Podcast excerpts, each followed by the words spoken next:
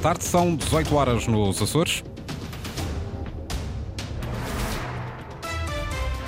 Em destaque nas notícias a esta hora.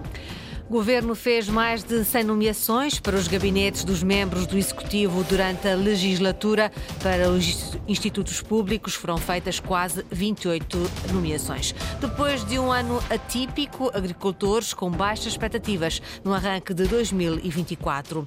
A operação do fim de ano da PSP deteve 24 pessoas nos Açores. Foram fiscalizados mais de mil condutores. São títulos para desenvolver já a seguir. Para já, as temperaturas máximas previstas para amanhã. Angra do Heroísmo pode contar com 16 graus, Santa Cruz das Flores, Horta e Ponta da Algada com 17.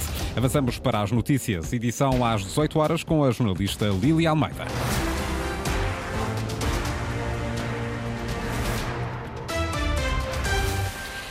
Governo Regional fez 109 nomeações em três anos. Os números constam do portal da Transparência, lançado esta semana pelo Executivo Regional. Quanto aos institutos públicos, foram nomeadas 28 pessoas para cargos em nove institutos. Sandra Pimenta. Em três anos de mandato do Governo de Coligação PSD, CDS e PPM, 109 nomeações foram feitas para os gabinetes dos diversos membros do Governo. A presidência, com 22 nomeações, foi quem mais contratou, seguida da vice-presidência, com 12 contratações. Em relação a nomeações para cargos nas várias secretarias regionais, contam-se 68, sendo a das Finanças com 12 a que mais reforçou em três anos. Já em relação às remunerações base mensais, elas variam entre os 3.900 euros, a que acrescem, em alguns casos, despesas de representação, pagos, por exemplo, a um chefe de gabinete, para os mil euros referentes ao cargo de motorista. Em relação aos cargos superiores nos nove institutos públicos, o número agora revelado é de 28 nomeações, sendo que também aqui o valor de remuneração base mais elevado é de 3.900 euros mensais, referentes à posição de presidente do Conselho de Administração, casos do Centro de Qualificação Profissional, do IAMA e do Instituto de Segurança Social, só para referir alguns. Finalmente, em relação ao pessoal em regime de tarefas ou avanças, o Governo Regional dos Açores, ao longo dos três anos de mandato, contratou 185 pessoas.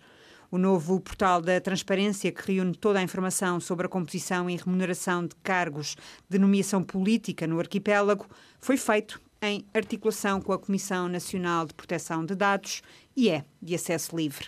Está agora disponível na internet. A Federação Agrícola dos Açores diz que 2023 foi um ano atípico para as fileiras do leite e da carne, uma tendência catastrófica que os agricultores esperam ver revertida este ano. Inês Linhares Dias. Não há economia que resista ao aumento do custo da produção e à baixa dos preços de venda, e a fileira do leite não é exceção.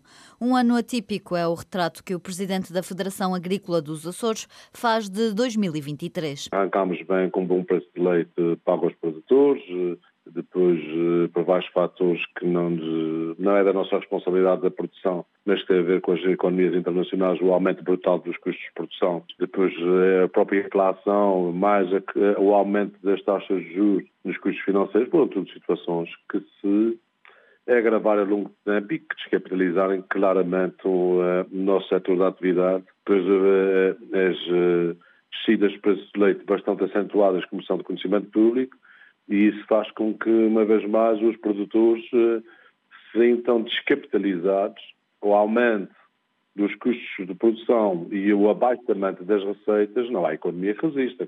Na fileira da carne houve também constrangimentos nas exportações devido a fatores como a seca no continente ou o conflito entre Israel e o Hamas.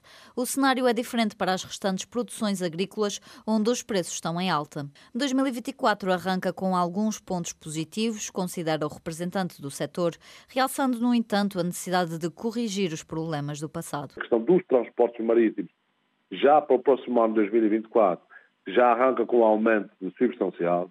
Os cereais, ao contrário de alguns queiram dizer, a perspectiva não é descida, mas de subida das matérias-primas novamente para as rações. O caso do leite e o, e o, caso da carne e de outros produtos também se não melhorar o preço, a situação poderá ser catastrófica na região, no setor agrícola.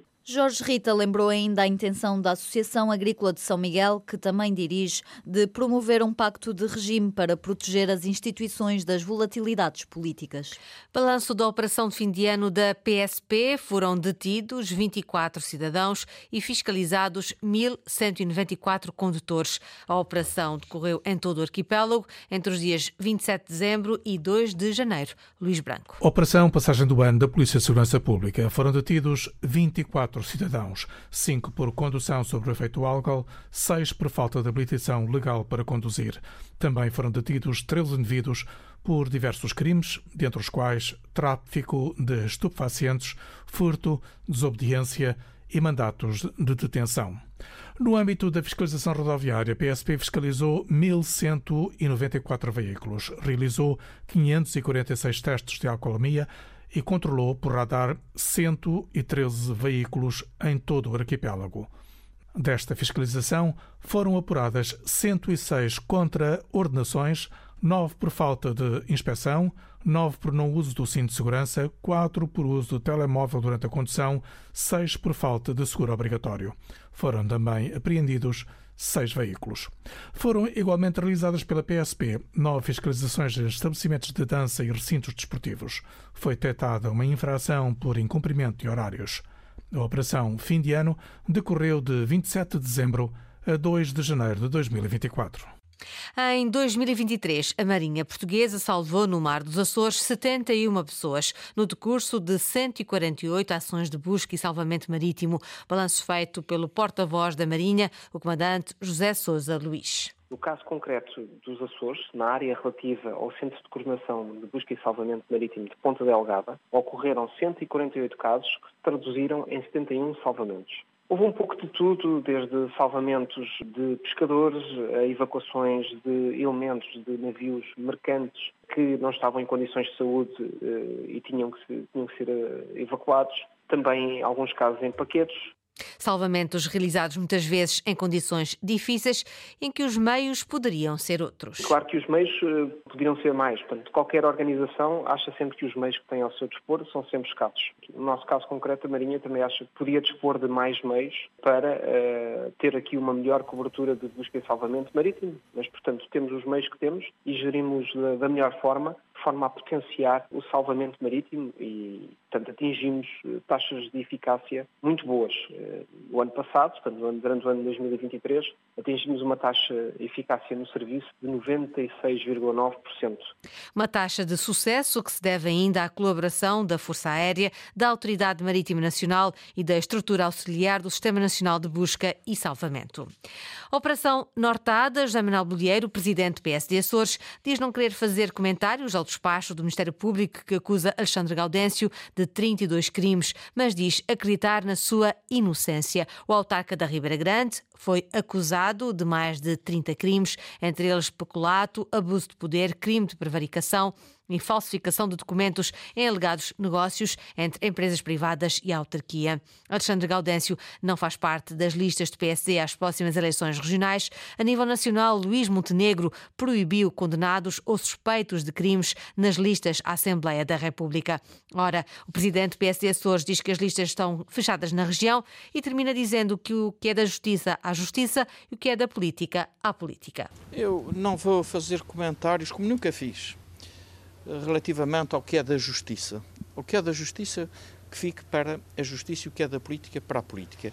A minha opção de recandidatura e da apresentação das listas está feita e apresentada, mas quero deixar um testemunho também de pessoa e de amigo do Dr. Alexandre Gaudêncio. Eu sei que é um jovem competente, diligente e honesto. E, portanto, eu acredito, desde logo também no que a lei determina, na presunção da inocência. De resto, o que é da justiça, à justiça, o que é da política, à política. Alexandre Gaudêncio era, quando das buscas na Câmara Municipal da Ribeira Grande, em julho de 2019, presidente do Partido Social Democrata nos Açores, cargo do qual se demitiu três meses depois. Foi agora acusado de 32 crimes. José Manuel Bolheiro e os candidatos da coligação PSD-CDS-PPM por São Miguel visitaram esta manhã a obra de requalificação da Escola Básica Integrada dos Arrives, uma obra no valor de 17 milhões de euros que está com seis meses de atraso.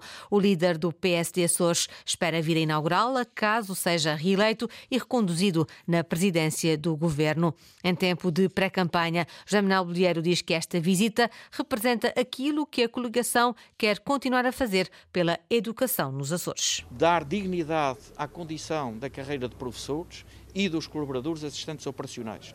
Colocamos e estabilizamos o vínculo laboral.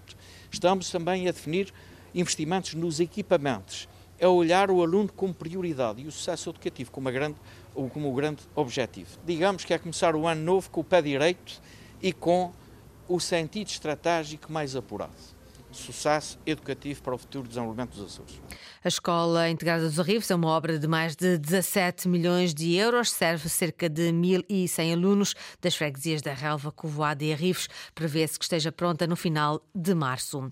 Santa Clara confirma contratações de Pedro Ferreira e Yannick Semedo, tal como Antena Açores tinha avançado ontem. A SAD Miquelense anunciou esta tarde que acionou contrato com o médio Pedro Ferreira até junho de 2026. Pedro Ferreira esteve nas últimas três temporadas e meia ao serviço do Alborg da segunda Liga da Dinamarca, tendo ainda defendido as cores do Sporting, do Mafra e do Varzim. Yannick Semedo assina até junho de 2025, com mais um ano de opção. O médio estava no Lanc Vilaverdense, da segunda Liga, chegou a pertencer aos quadros de Santa Clara e do São Roque na temporada 2014-2015. Lili Almeida com as notícias da região às 18 horas. Recordo que a informação está em permanência online. Pode aceder a cores.rtp.pt ou ao Facebook da Antena 1 Açores.